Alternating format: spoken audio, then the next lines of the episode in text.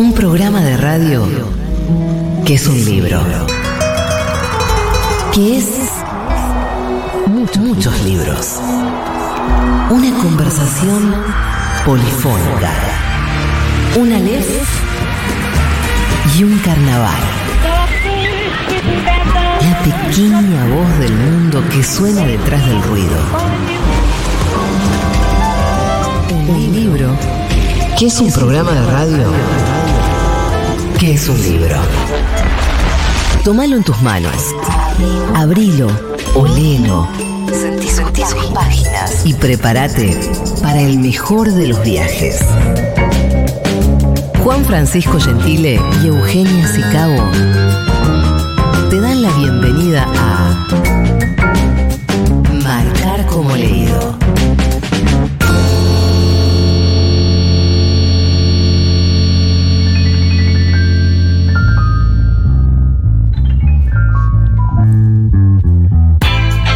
Bienvenidos, bienvenidas, bienvenides a Marcar como Leído, el programa de libros de Futurock que cada semana nos hace hacerle una trampa a la realidad y meternos en el maravilloso mundo de los libros. Hoy la trampa es triple, eh, porque no está mi compañero Juan Francisco Gentile y no está mi operador habitual, que es Paula Artiuk. Entonces, ¿esto qué es? ¿Un gobierno acéfalo? ¿Una dictadura? ¿Cómo zafamos? Estamos muy contentes del resultado de las elecciones el domingo. Este es un programa que en general trata de desmarcarse de la actualidad eh, para que puedan escucharlo como podcast y aprovechen para marcar en esa campanita si lo están escuchando por esa vía. Pero qué susto.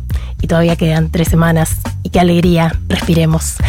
Hoy, para respirar, vamos a meternos con cosas del saber a lo que a la audiencia nerda de marcar como leído no le es indiferente, porque se va a estar realizando en breve la feria del libro científico. Y entonces con esa excusa nos pusimos a revisar las bibliotecas, a ver qué cosita teníamos de ciencia y cómo se comunica la ciencia. Y para eso invitamos a... ¿Quién más sabe hacer esto en medios? Que es la señora Nora Barr, con quien vamos a estar conversando en minutos nomás. Como siempre, tenemos para sortear entre la oyentada hermosa de este programa un ejemplar de la Biblioteca de los Nuevos Comienzos de Michiko Aoyama, este libro de la autora japonesa del que estuvimos hablando durante todo este mes, que um, se mete con una suerte de realismo mágico de alguien con el superpoder de adivinar qué es lo que necesita la gente leer. Eso que todos querríamos tener. Nos tienen que mandar sus audios al 1140 660000 y aunque no esté mi compañero, yo voy a brindar eh, con Nora, obviamente en un rato, pero por ahora sola. Las mujeres ya no lloran, las mujeres beben la fuerza. A la una, a las dos. Nunca me salió mejor. Estoy escuchando el vermut blanco de Les Amigues de la Fuerza que nos acompaña cada tarde en Marcar como Leído. No te vayas, que esto recién empieza. Juan y Eugenia. Martes de 20 a 21.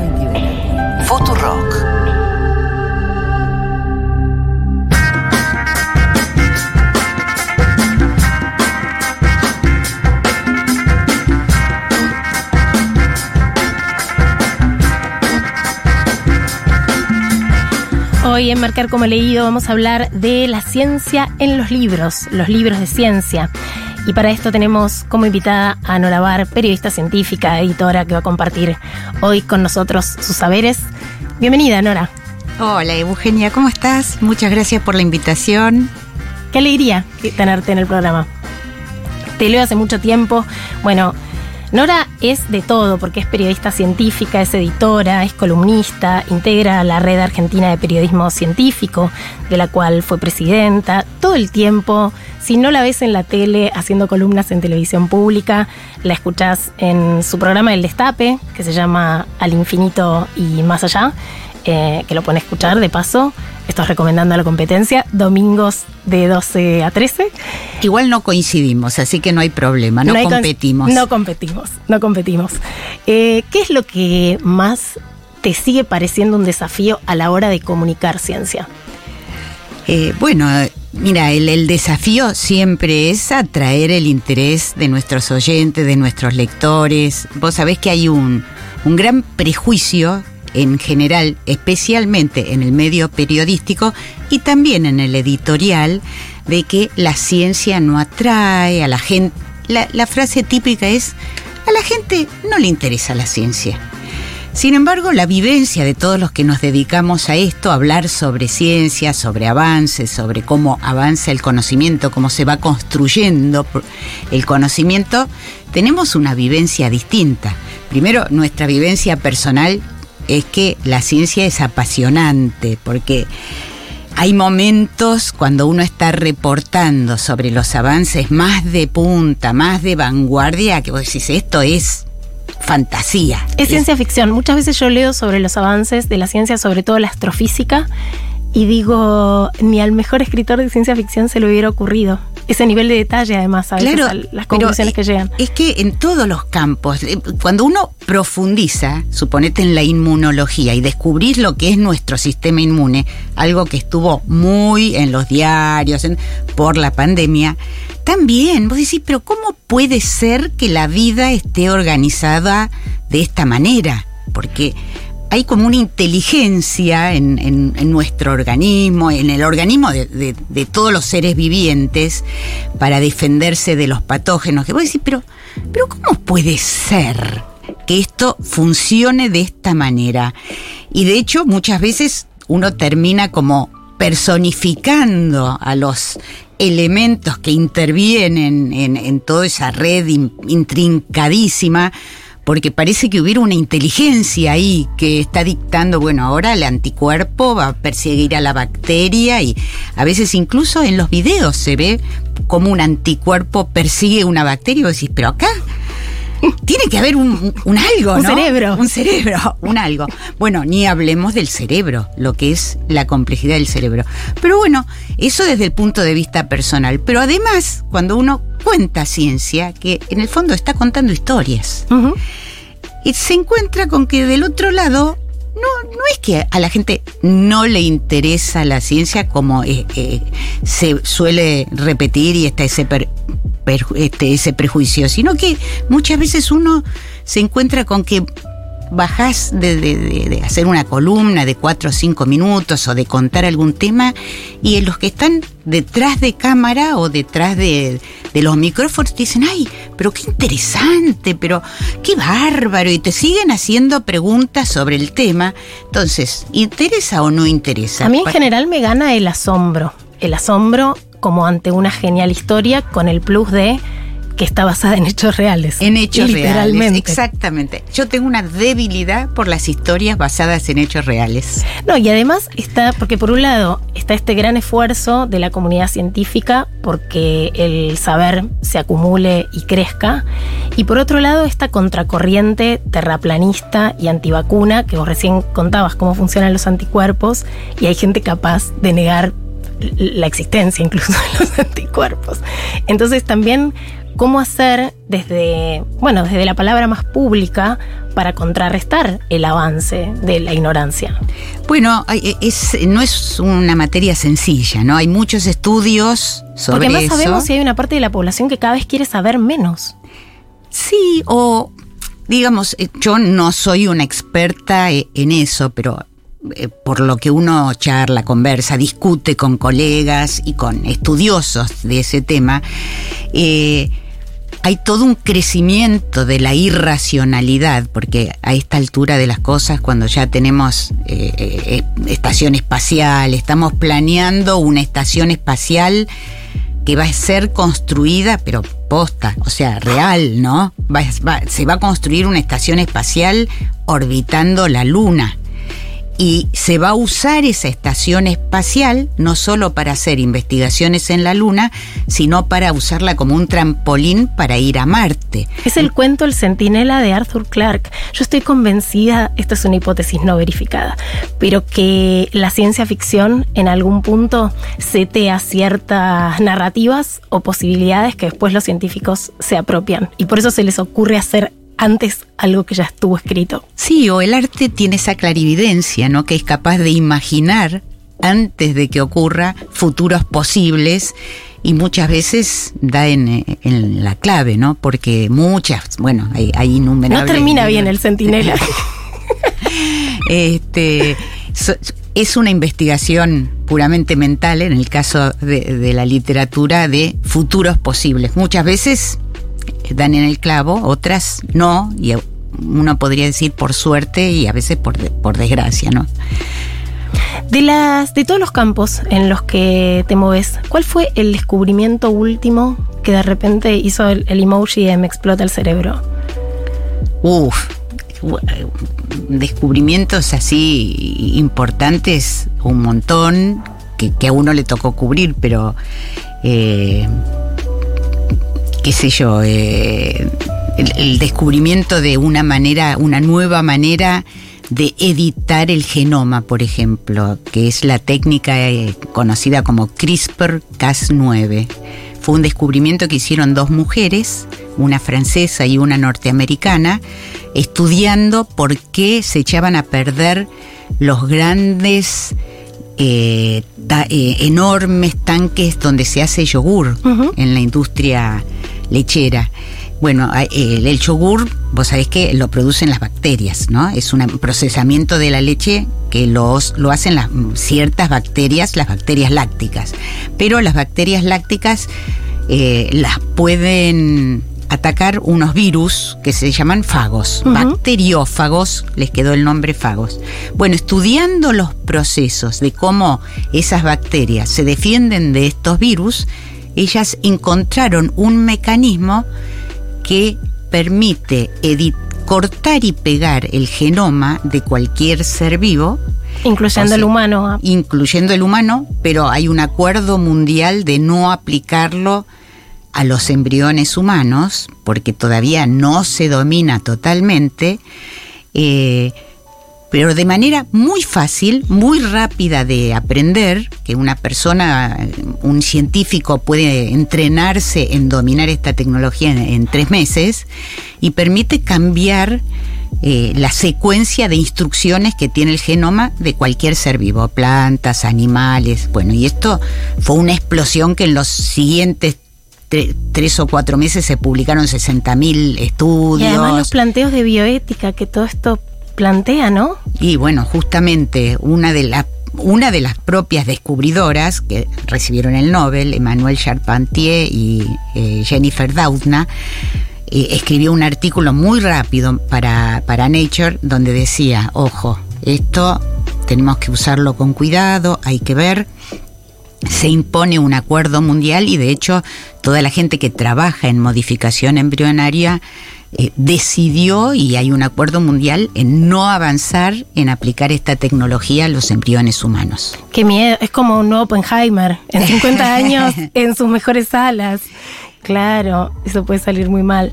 Hablando de las mujeres en la ciencia, vos tenés un libro, Vidas de Mujeres Científicas, Rebelión en el Laboratorio, en donde entrevistaste a diversas personalidades de la ciencia argentina, mujeres que justamente hicieron historia. Eh, ¿Cómo se te ocurrió ese, ese libro? ¿Cuáles fueron los sesgos que más te sorprendieron? Mira, y un poco el libro surgió en conversaciones con mi editora de, de Planeta, pero mm, eh, querían hacer un libro sobre las mujeres y se, me ocurrió que una idea podía ser que girara, porque mujeres científicas hay, por suerte, montones y más ahora, cada vez más. De hecho, el CONICET tiene en, en los estamentos inferiores de la carrera del investigador más mujeres que hombres. Eh, por ejemplo, ahora la líder del proyecto de vacuna argentina que acaba de ser aprobado por la ANMAT es una mujer. De Y hecho, quiero sumar los números que vos decís en, en el libro porque son muy reveladores. Decís que mm, solo en el CONICET eh, se desempeñaron en tareas de investigación 5.687 mujeres, un número que supera en 700 a la nómina de varones en tareas similares. Claro, eh, eh, por eso digo, en, la- en los estamentos inferiores. Después cuando uno va subiendo eh, y va buscando jefas de grupo, jefas de instituto. El techo de cristal sigue operando. La, la proporción disminuye. Pero, como te digo, había jóvenes, mayores. mm, ¿Por dónde empezar? Mujeres en la ciencia. Entonces se me ocurrió elegir 10, pero que hubieran ingresado a la carrera científica y a- llegado a, a puestos de mucha relevancia cuando todavía hacer ciencia, todavía hay dificultades. De hecho, ahora el 9 de noviembre se va a hacer una reunión para celebrar a las mujeres en la ciencia organizada por la Academia Nacional de Ciencias Exactas, Físicas y Naturales por los 150 años de su creación. Pero... pero- Tomen nota, porque es una historia de la invisibilización, esa, ¿eh? Eh, bueno, Que lo parió. Tremendo. Tremenda. Pero, pero bueno, Una injusticia imposible de la historia, de no Pero hubo de la algunas ciencia, ¿no? que cuando era muy árida todavía la carrera científica se metieron, se metieron y llegaron a los puestos más relevantes. Y varias, después del libro, por ejemplo, Celeste Saulo, eh, ahora en 2024, en enero de 2024, era hasta, hasta hace dos semanas la directora del Servicio Meteorológico Nacional y pasa a ser la secretaria general de la Organización Meteorológica Mundial. Después Carolina Vera, eh, segunda eh, vicepresidenta del grupo 2 del IPCC. Eh, Andrea Gamarnik, bueno, tuvo un trabajo destacadísimo durante la pandemia. Eh, además, Ella es viróloga, ¿no? Viróloga, experta en dengue, re- reconocida mundialmente. Eh, Porque entrevistaste a Ana Franchi, que es química. Ana Franchi, a Gloria Dubner, que presidenta es del CONICET. Presidenta del CONICET. actual presidenta del CONICET. Gloria Dubner acaba de ganar el premio Conex, así que se ve que no estaban mal elegidas porque todas con una actuación mu- muy, muy, muy, muy, muy destacada. Y les pregunté, bueno, ¿cómo había sido hacer la carrera científica y llegar a, tener un, digamos, a destacarse, porque fueron todas y son mujeres de, de una. Alicia Dickenstein, por ejemplo, se ganó después el premio L'Oreal UNESCO por las mujeres en la ciencia. En fin, siempre toda selección es injusta, porque por supuesto hay muchas más, pero me pareció que era una muestra representativa de lo que fue y de lo que en algún, de algún modo todavía es hacer ciencia para una mujer y Es tuvieron. interesante cómo aparece la maternidad en buena parte de, de las problemáticas, ¿no? Y la maternidad es un tema difícil En porque relación a la carrera. está estudiado que la productividad de la mujer decae justamente en los primeros años después de tener sus hijos, ¿no? O sea, aunque repartan las tareas siempre, la, bueno, la mujer es la que amamanta, la mujer es que se hace cargo de, de- de la, la- la- La, la carga parte- mental. Claro, la parte más, más pesada, digamos, de, la crianza, incluso teniendo, teniendo ayuda. Y bueno, entonces cuando haces la- el estudio bibliográfico, digamos, de, de la producción científica de mujeres y hombres, se ve, se ve pero muy patente. Después recuperan, pero durante los primeros años de la crianza sí baja la productividad. ¿Cuál es el campo en el que te gusta hacer más divulgación? Me lo preguntaron muchas veces y la verdad que no puedo contestar, porque sí, Es me como gusta elegir eh, si mamá o papá. Exacto. O ¿a qué hijo querés más? Bueno, los quiero a todos igual, todos, Todos distintos, sabemos que quieren más a uno que a otro. todos, todos intuimos. Pero eh, soy un poco veleta, porque me gusta, por ejemplo, todo lo que es investigación en el cerebro. Me gusta la astrofísica, como vos decías, es la que tiene mayor componente de fantasía, de filosofía, porque la, la astrofísica de vanguardia llega a un punto en que se toca con la filosofía. Eh, ¿Por qué? Contame. A la Sí, audiencia porque- también le va a importar. ¿Por qué? Porque se pregunta de dónde salió todo. De dónde, o sea, ¿qué es el Big Bang? ¿Cómo puede ser que en el Big Bang se haya creado no solo el espacio, sino también el tiempo? Entonces, ¿hay un algo antes del Big Bang? ¿Vivimos en un universo único o vivimos en un universo que es uno de miles de millones de universos posibles? Y bueno, todas esas preguntas son las que se hacen los astrofísicos. Entonces, es apasionante. Y las respuestas a veces también tienen que ver con la poesía y más con los géneros literarios. Sí, absolutamente. Aunque salgan de ecuaciones. Y te voy a contar algo, volviendo al tema del principio. Si a la gente, a la gente, entre comillas, ¿no? Porque no, hay, no hay, gente, no hay gente, hay personas y cada persona es distinta y tiene sus preferencias, pero pero eso de que a las personas les gusta o no les gusta la ciencia, eh, el programa que hacemos en el Destape se llama Al infinito y más allá. Y entonces hace algunos programas dijimos, bueno, ya que se llama Al infinito y más allá, hagamos una edición especial. En general nosotros hacemos dos entrevistas y contamos las noticias de la semana, historias curiosas, eh, talentos extraordinarios, repasamos la biografía de algún científico muy destacado. Pero dijimos, dediquémosle todo el programa a un solo tema, el infinito. El infinito visto desde la filosofía, de la matemática, de la ciencia, de la física. E invitamos a un físico argentino, pero que es físico, doctor en física y doctor en filosofía es justamente estudia agujeros negros, el comienzo del universo, se llama eh, Gastón Giribet. En este momento, desde hace un año más o menos, es profesor en la Universidad de Nueva York, pero formado en la UBA. Justo estaba, lo íbamos a llamar por teléfono, pero justo estaba de paso por Buenos Aires, se vino a la radio y estuvimos una hora hablando del infinito. Supongo que está online ese programa, ¿no? Vamos a ir a buscarlo. Está en el sitio www.norabar.com.ar. Si van bajando, ahí están todas las entrevistas. Fue el programa que más gente llamó a la radio, que más gente mandó mensajes, que más gente dijo: Este programa me encantó. Y estuvimos hablando de filosofía, de física, de, es que hay algo de asomarse al abismo. Y es un abismo de conocimiento, no es de desconocimiento. A mí lo que me abruma a veces de, abordar algunos temas es todo eso que no sé. Y que para empezar a saber tengo que hacer un montón de esfuerzos. Eh, y eso, bueno, es lo que a veces saben zanjar ustedes los periodistas de ciencia. Sí, pero digamos, corremos con, con ventaja, porque los seres humanos, todos, desde que somos chicos, no hay nada que nos produzca más placer que saber y entender. Cuando uno se enfrenta con algo difícil y de repente se da cuenta que, ¡ay! Lo entendí. No, no te produce un, un shock a de mí, Desde niña me genera un shock adrenalínico, pero porque yo si no me sacaba sobresalientes llegaba llorando a mi casa. Yo no, no le recomendaría ese nivel de, super yo a la gente. No, claro, pero no, es que es, la satisfacción. Sí, a mí, el saber, a mí el saber me calienta mucho, para decirlo en eh, términos eh, claros. incluso con cosas banales.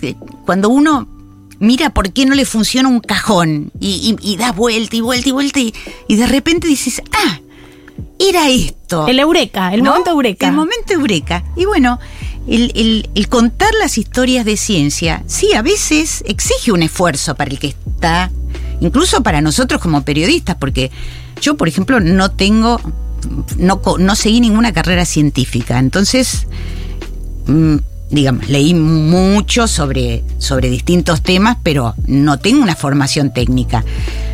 Te exige un esfuerzo entender, pero cuando uno puede sobreponerse a eso y, hacer ese pequeño esfuerzo y de repente decís, uy, lo entendí, era así, te, te da una, una satisfacción, ¿no? No, y cuando entendés cosas tan complejas como que el tiempo y el espacio son el tiempo-espacio, es una categoría que te cambia la manera de ver el mundo. Yo vengo de, la sociología y hay un montón de categorías teóricas que me cambiaron la manera de ver el mundo. No es lo mismo saber que hay lucha de clases que no saberlo. Eh, Totalmente, y no solo con las ciencias duras, también... Por eso, digo, para sumar eh, con a, las, a, la gente de, de FSOC, a la gente de mi palo. Tal cual, con la sociología o con la filosofía, o sea, asomarse a, un problema difícil y encontrarle la vuelta, decir, uy. La redistribución de la riqueza, por ejemplo. O de dónde surge, por el poner poder. un tema Exacto. O el patriarcado.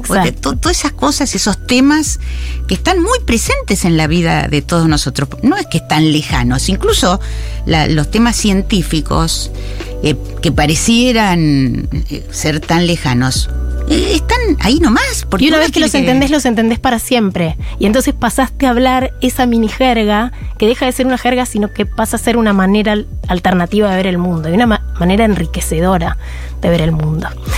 Vamos a seguir conversando con Nora Bar y ahora escuchamos un poquito de música.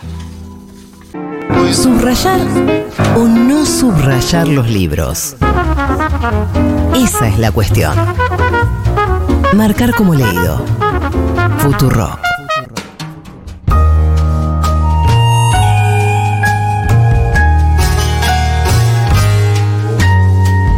Como todos los martes, gracias a la gente amiga del Grupo Planeta, tenemos para sortear entre la oyentada bella de Marcar como leído un libro, en este caso la Biblioteca de los Nuevos Comienzos, de la escritora japonesa Michiko Oyama. Para participar, no les di la consigna antes. Tienen que mandar sus audios o mensajitos al 1140 66 000 y contarnos qué libro les hizo pensar o descubrir cosas que no sabían Valen todos los géneros. Si leyeron una novela de plan ficción, pero se enteraron de algo que no sabían, vale. Si leyeron un libro de divulgación científica y flashearon con que existen cosas parecidas a lo que pasa en Star Trek, eh, pero hay gente que asevera que tiene incluso una corroboración, bueno, eh, adelante eh, es 11 40 66 000 y van a estar participando por la Biblioteca de los Nuevos Comienzos de Michiko Aoyama.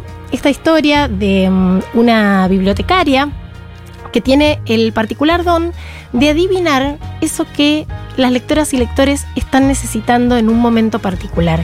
Y como no es una librera, sino una bibliotecaria, tiene la chance de darles tres libros, porque en las bibliotecas uno se puede llevar más de un libro para leer. Entonces hace una pequeña trampa. Les da exactamente lo que le piden, por ejemplo, a un tipo contable que trabaja en una mueblería, le da exactamente, quiere abrir un negocio, entonces le da cómo puedes abrir tu negocio en plan autoayuda, y después trafica unos títulos que la gente no entiende muy bien por qué se los está llevando, pero que terminan siendo la clave que necesitaban para resolver algún aspecto de su vida. Eh, tiene esta cuota así medio realista mágica en esta capacidad maravillosa que tiene de anticipar los deseos de los lectores, que muchos bibliotecarios y bibliotecarias tienen, por otra parte, es en Japón, te sitúa, nuevamente yo cada vez que leo las ficciones contemporáneas japonesas, me sorprendo tanto de algunas diferencias eh, socioculturales en relación al valor y al lugar del trabajo. Eh, muchas ficciones me confirman, o sea, algo que aprendí, si yo participara eh, por la consigna de este libro, diría, ¿qué aprendí últimamente por las ficciones?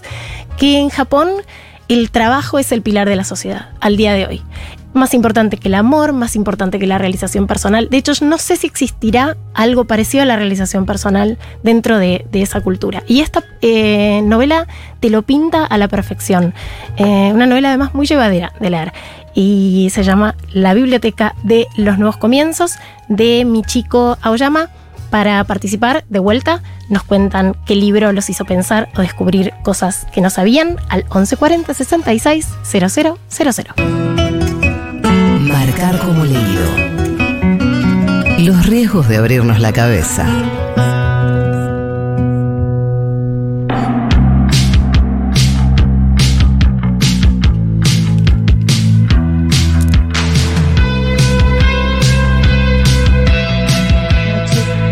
Es hermoso escuchar a Nora Bar.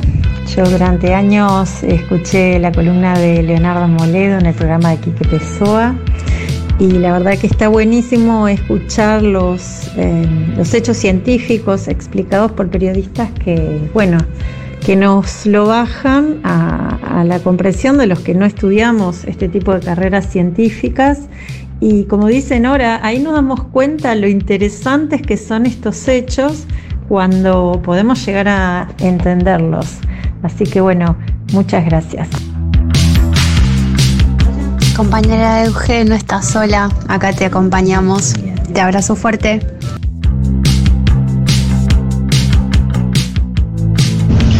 Hola chiquis, a mí me, hicieron acordar, me hicieron pensar instantáneamente en el, perdón el ruido, estoy viajando, en el libro de Gioconda Belli que se llama El País de las Mujeres, que me lo regaló una amiga de mi mamá cuando tenía 14 años y me hizo entrar al feminismo. Eh, es lo primero que pensé, perdón por, por el surdaje. Lepecitos. no estamos solos, aguante surdaje. Qué lindo lo de Yoconda Belli. Eh, hoy estamos hablando en Marcar como leído de libros sobre ciencia. Hay muchos y muchas periodistas eh, que están haciendo las cosas muy bien en relación a la difusión. Bueno, obviamente Diego Lombeck, Paenza, Federico Cuxo, la Barbie científica en redes, eh, ya para más para otras generaciones. Y se viene la Feria de Libros Científicos que va a ser, tomen nota, este sábado y este domingo, sábado 28 y sábado 29 de octubre, de 12 a 19 horas. Es la primera feria de libros científicos que se va a hacer en Buenos Aires, en el Centro Cultural de la Ciencia, ahí en Godoy Cruz 2270, esto es en la ciudad de Buenos Aires. Es una feria que está organizada por el Centro Cultural de la Ciencia, que es un lugar precioso, es ahí al ladito de la, de la sede del CONICET, esos terrenos que se ganaron a a las vías, ¿no? En Paraguay y Soler. Exactamente. Eh, eh, eh, está el CONICET, el Ministerio de Ciencia y en la punta el Instituto Max Planck, asociado al Instituto Max Planck. Quien habla es Nora Bar, que va a estar participando con la red de periodistas científicos. La red de periodistas científicos va a tener un stand y vamos a tener nuestros anuarios y los libros que hayamos escrito algunos integrantes de la red. Bueno, esto se realiza con la colaboración del programa de apoyo a ferias del libro que tiene la Dirección Nacional de Proyectos Culturales del Ministerio de Cultura de Nación y eh, va a haber un montón de stands de, exhibición, así que van a poder encontrar eh, las publicaciones de Planeta Siglo XXI, de Fondo de Cultura Económica, de ACAL, de UDEVA, del, Cajo y la, del Gato y la Caja, bueno, gente que está haciendo las cosas muy bien, también va a haber editoriales universitarias, grandes catálogos, que yo no sé cuánto venden, porque se habla poco de los números que mueve eh, la literatura sobre ciencia, pero hay una gran tradición en Argentina de sellos que siguen apostando a, la divulgación. Y va a haber eh, charlas, tanto el sábado como el domingo, así que ahí pispen, eh, pero va a haber de todo, tío. Juan Manuel Carvadela, va a estar Valeria Ellenstein, bueno, un montón de gente. Si me pongo a leer todo el programa, le, nos llegamos y vamos a escuchar eh, audios. ¿Qué nos dice la oyentada? Hola, ¿cómo andan? Bueno, capaz que no es tan científico, pero a mí me pasó de la primera vez que leí un libro de Murakami, que fue Tokyo Blues, que creo que es con el que arrancamos muchos y muchas, em, descubrí lo meticuloso y el arte realmente de armar un plato y no sé, debemos tener todos la misma traducción, pero te explica de qué está compuesto el plato, cómo se cortan, cómo se hacen las verduras y demás, o, no sé, qué tipo de cocción era como para mí un viaje ver cómo el tipo le ponía tanto amor a explicar cómo armar una comida y al parecer es algo que, que no es que lo hace solamente Murakami, sino que realmente es un arte el comer eh, y sobre todo en la cuestión oriental que es tan, tan nueva en muchos aspectos. Bueno, un beso, buen martes. Es la primera oyenta que hasta me va a reconciliar con Haruki Murakami con que yo tengo un encono declarado públicamente hace años. Lo ampliaremos.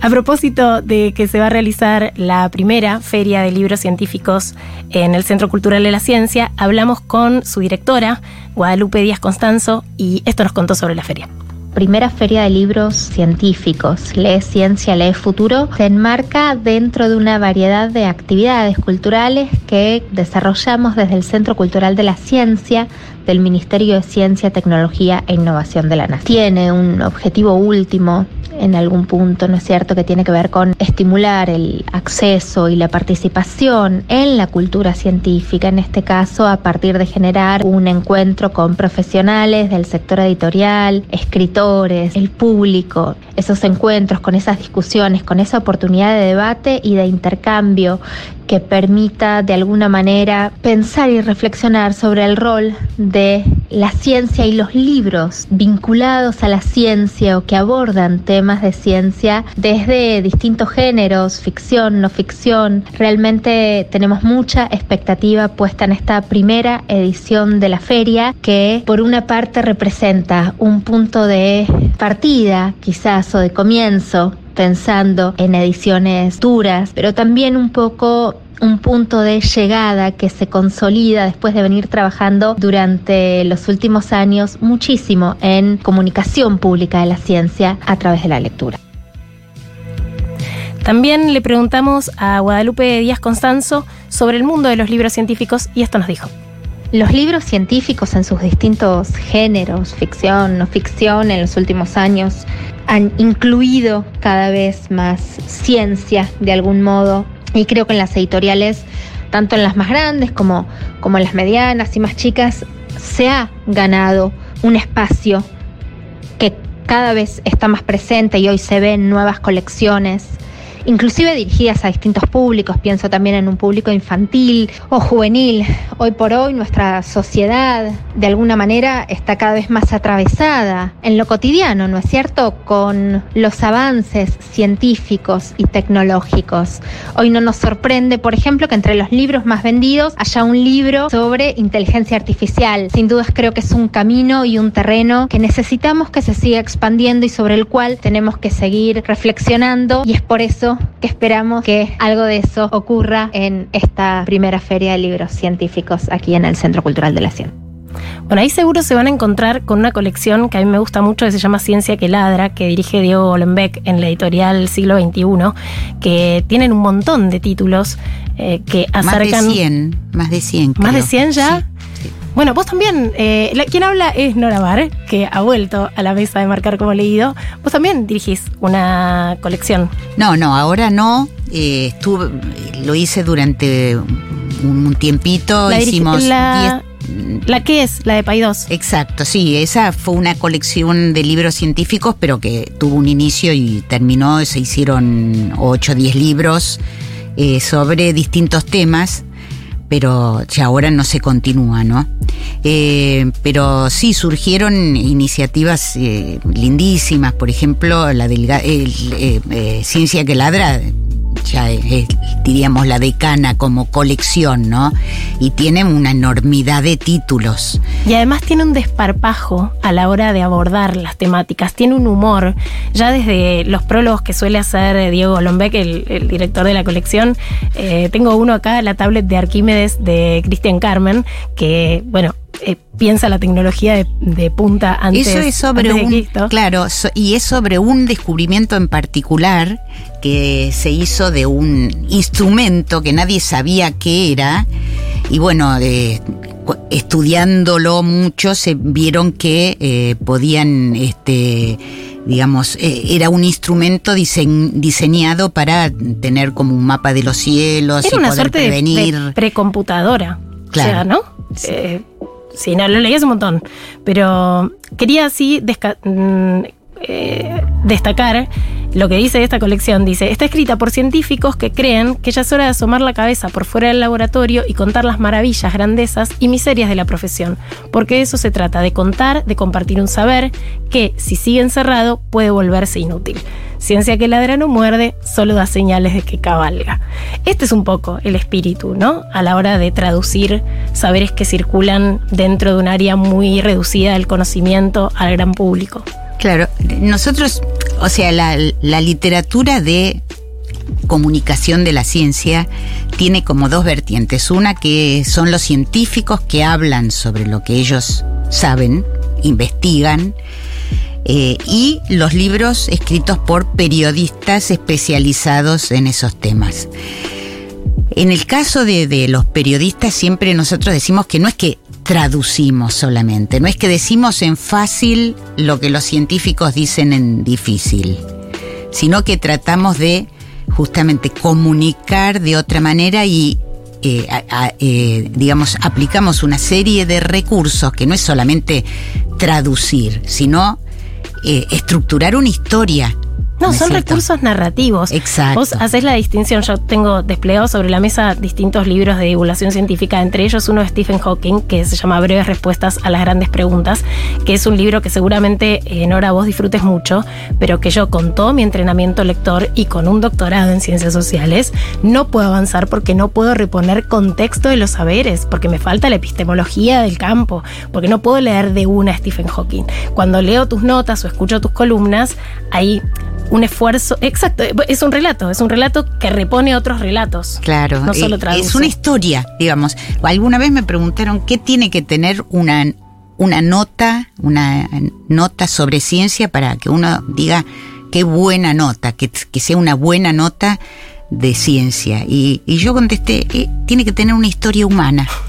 Y porque solo contar, digamos, no, no, no se trata de dar una clase de inmunología o una clase de física, porque eso nos va a dejar al 99% de los legos. Y además es periodismo, no podés soltar al lector o al cual. Y lo mismo en la literatura, ¿no es cierto? En la literatura de comunicación de la ciencia. Entonces, por eso digo que hay dos vertientes. Una es los científicos que hablan sobre lo que saben, que algunos lo hacen con una maestría impresionante. ¿Quién es? A ver, Bueno, hay un montón. eh, el ¿Quiénes propio? Diego es- lo hace muy bien. Diego Golombek lo hace muy bien, le mandamos un beso enorme. Lo hace muy bien y además fue uno de los primeros que avanzó en ese tema. Vos mencionaste a Leonardo Moledo, en fin.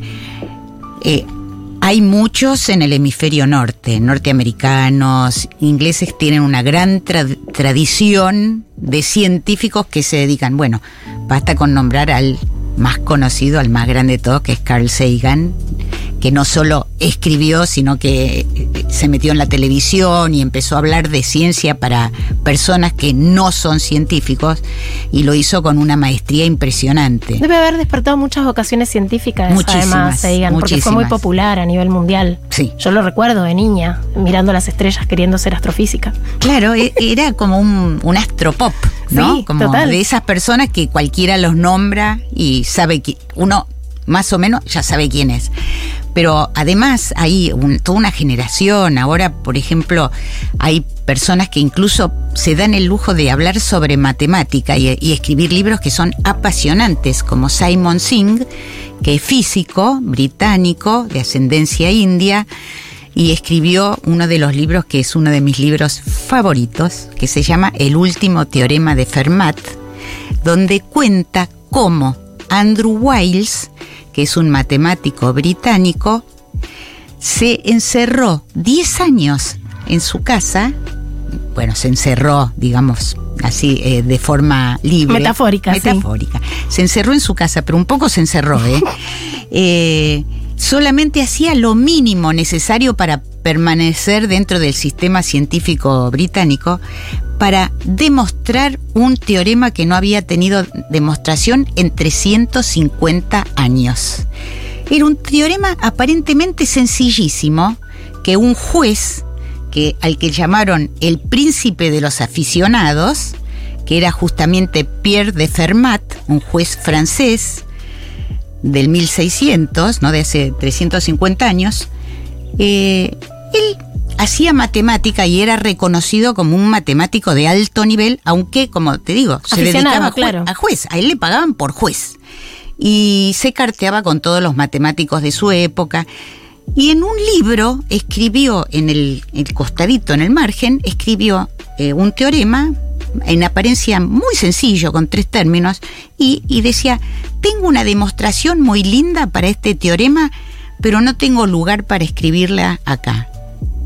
Y resulta que el señor se murió y quedó ese teorema y todo el mundo se preguntó cuál sería la demostración de este teorema. Así que los matemáticos europeos se pusieron a tratar de demostrarlo y pasaban los años y pasaban los años y pasaban los años y no lo podían demostrar. 60 años después de la muerte de Fermat fueron a revisar su, de- su, su casa, a revisar los, los Gente cestos de intensa, basura ¿no? Gente intensa. La para gente ver si encontraban en algún papelito que había tirado la demostración del teorema. Bueno, para hacerla corta, pasaron 350 años sin que pudiera demostrarse, demostrarse hasta que llegó Andrew Wiles. Andrew Wiles le contaron la historia de este teorema cuando tenía 10, 12 años. Él había nacido en Cambridge justamente. Y él dijo, cuando era así tan chiquito, dijo, yo voy a demostrar este teorema. Creció, estudió matemática, empezó la carrera de como cualquier matemático y cuando tenía 32 años, más o menos 30, 30 años tendría, dijo, bueno, ahora me lanzo. Se encerró en su casa primero le dedicó dos años a ponerse al tanto de todas las de los instrumentos conceptuales que iba a necesitar para poder avanzar en la demostración de y le llevó 10 años 10 años bueno toda esta historia Después el, eh, Wiles se ganó la medalla Fields, que es el máximo galardón. ¿Cómo se llama el libro? El que tenemos que leer para enterarnos de... El último teorema de Fermat. Bien, se consigue en Argentina. Sí, y te cuenta toda la historia de la matemática a lo largo de estos siglos, incluso para personas que no tenemos formación específica en matemática, de una manera tan apasionante, tan apasionante que uno lo empieza a leer y no quiere dejar de leerlo hasta la última página. Una más, Nora, ¿qué papel tiene la metáfora en las explicaciones científicas. Es fundamental. Para que podamos comprender. Bueno, es fundamental la metáfora, la analogía, porque por supuesto que cuando uno, en, en, inglés se dice science writing, se le llama science writing a lo que es el periodismo de ciencia o la literatura de divulgación de la ciencia, de comunicación de la ciencia, pero también uno podría decir escribir ciencia, ¿no? Y si uno se olvida de que está escribiendo para personas que no son graduados en carreras científicas necesariamente, bueno, puede terminar escribiendo fórmulas o conceptos abstractos o en la jerga que usan los científicos para entenderse entre sí, que no entiende nada más. Es como hablar en otro idioma. La metáfora justamente lo que nos permite es traer a nuestro idioma de todos los días, al habla de todos los días, esos conceptos tan difíciles de entender. Si no, necesitaríamos un término técnico que no dominamos, que es esa jerga que eh, solo dominan justamente los especialistas en un área determinada. Así que la ciencia también se llega por la literatura. Por supuesto. Muchísimas gracias por estar en Marcar como leída. A vos, Eugenia, y pues un, un gusto, un gusto y un honor la invitación. Y te escuchamos en el stop. Nunca la última oración de un libro dice, lo mató el mayordomo. Marcar como leído. Un libro es mucho más que su trama. Así que intentemos mirar a las estrellas y no a los pies. Intentemos dar sentido a lo que vemos y preguntémonos qué es lo que hace que el universo exista. Seamos curiosos. Y por difícil que la vida pueda parecer, siempre hay algo que podemos hacer y conseguir. Importa que no nos rindamos. Demos rienda suelta a nuestra imaginación. Demos forma al futuro. Ese es el final de Breves Respuestas a las Grandes Preguntas de Stephen Hawking, publicado por Crítica.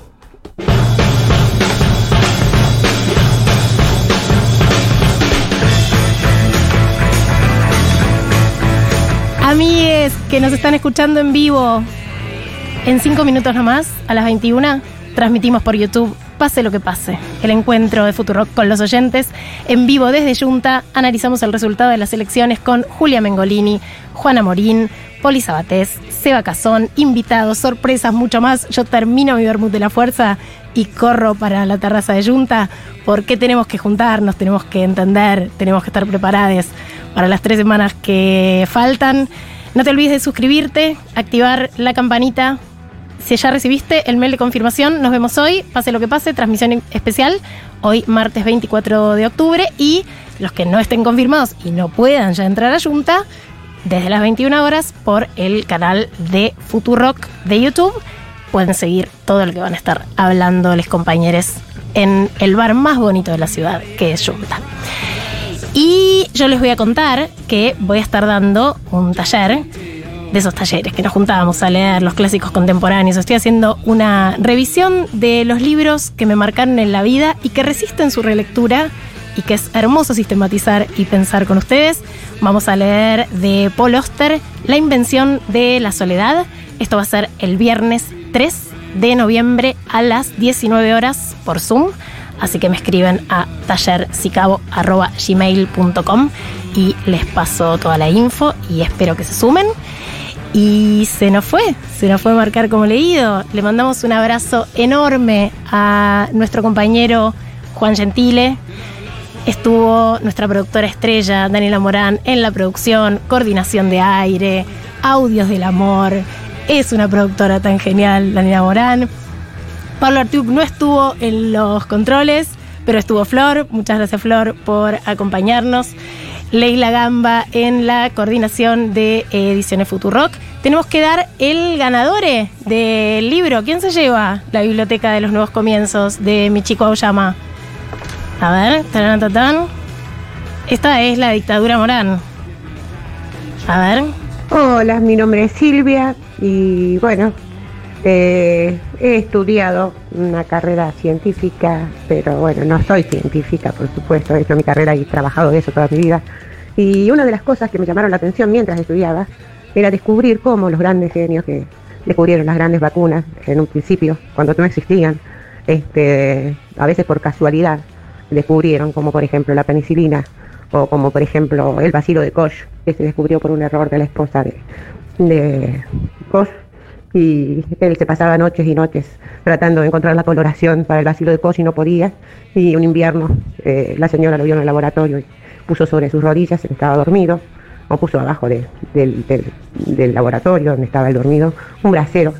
Y cuando despierta se ve que estaban todos los, los preparados secos y se horrorizó. Inmediatamente agarra y, y los ve al microscopio y descubre que lo que le faltaba era el calor. Para mí eso fue decir, bueno, muchas veces la ciencia es motivo de la, de la casualidad y, y de la perseverancia, ¿no? Con todo este relato, hablando de que la ciencia es metáfora, no puede ser para otra persona. Me parece que es, es, evidente que sos la ganadora de la biblioteca de los nuevos comienzos de mi chico Aoyama, Silvia de Lanús. Esto es para ti. Mi nombre es Eugenia Sicabo, esto fue Marcar como leído y nos volvemos a ver el próximo martes cuando hagamos otro capítulo de este programa hermoso.